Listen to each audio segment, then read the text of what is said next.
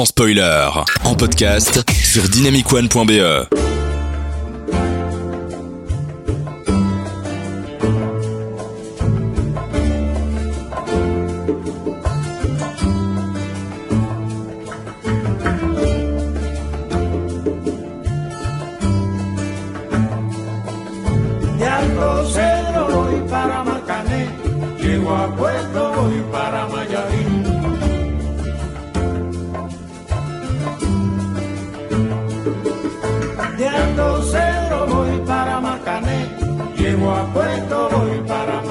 Ceci est Buena Vista Social Club, qui est un groupe de musique assez connu d'Amérique latine, mais qui a aussi fait un album qui s'appelle aussi Buena Vista Social Club, et qui a également fait un documentaire, qui est le documentaire issu de la musique de ce film, qui est réalisé par Wim Wenders et qui date de déjà 1999.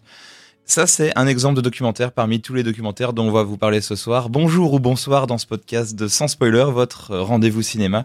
Et donc ce soir, ce sera une émission spéciale docu avec FX et Thierry qui sont avec moi ce soir. Comment ça va Antonin Hey, salut Anto. Alors, déjà en docu, euh, j'ai l'impression que docu, ça peut être un peu n'importe quel genre. Ça peut être euh, la série euh, documentaire Netflix comme un truc genre striptease ou autre chose. Vous, qu'est-ce que vous voyez quand je vous dis docu et quel des docus que vous avez vus au cinéma par exemple? Parce que chez un docu télé, docu cinéma, c'est pas la même chose. Moi je vois le, moi je vois le docu cinéma en fait. C'est vrai. depuis que j'ai découvert que le docu c'était pas juste le, le docu télé euh, de mon enfance où t'as des mecs qui, qui sont en interview tout seuls et puis t'as des images puis des mecs en interview et tout et que ça pouvait être tout à fait quelque chose de créatif et tout. Et je pense par exemple à Bowling for Columbine où Ah ouais. euh, on mélange dessin animé, on mélange publicité, etc. Bah c'est ce genre de docu qui m'intéresse.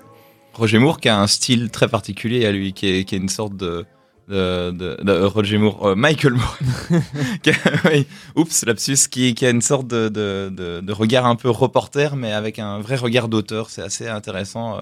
C'est comme s'il faisait du reportage, mais qu'il prenait vraiment le temps de prendre son sujet à bras le corps. Et il a d'ailleurs fait beaucoup de, documentaires notables en dehors de Bowling for Columbine, comme Roger and Me ou Fahrenheit 9/11. Euh, toi, FX, par rapport à Roger Moore ou sur les docus en général? Sur le docu en général, euh, bah, justement, c'est aussi avec euh, Fahrenheit que, au cinéma que j'ai découvert que le documentaire, c'était pas effectivement que le, euh, documentaire à la Arte, à la TF1. Euh, mais après, je suis quand même assez ouvert aussi, et, Arte, c'est quand même exceptionnel au niveau des documentaires. Donc, je vais pas cracher dessus. Par contre, au cinéma, il y a parfois des films qui peuvent effectivement être un peu plus expérimentaux en documentaire. Et récemment, j'avais vu Gunda, le film en noir et blanc sur une Mm. truie produit par euh, Joachim Phoenix. J'ai Ouais. oublié le nom du réel. Bah, au final, en fait, c'était pas top, mais visuellement, c'était intéressant. J'ai cru à une blague quand j'ai vu la bande-annonce. C'était un peu chiant, honnêtement. euh, 1h30 avec un cochon euh, bah, qui ne parle que en cochon, donc on, on passe trop ce qu'il raconte. C'était long. Ouais, du cinéma radical, quoi. Mais euh, ça, euh, des, des regards d'auteur comme ça, il y, y en a plein. Et pas plus tard que cette semaine, il y a deux docus, par exemple, qui sortent euh, en salle. Là, quand je regarde ma liste, il y a par exemple In a Silent Way, qui est un documentaire musical qui part sur les, les traces du groupe Tall Talk, et que j'ai vu et que je vous recommande beaucoup. Et il y a aussi Animal de Cyril Dion, le nouveau film du réalisateur de Demain avec euh, Mélanie Laurent. Donc euh, déjà deux styles très différents pour deux docus qui passent en télé et qui vont peut-être passer plus tard en, festival, euh, en, en télévision, cinéma, un peu partout sur les formats.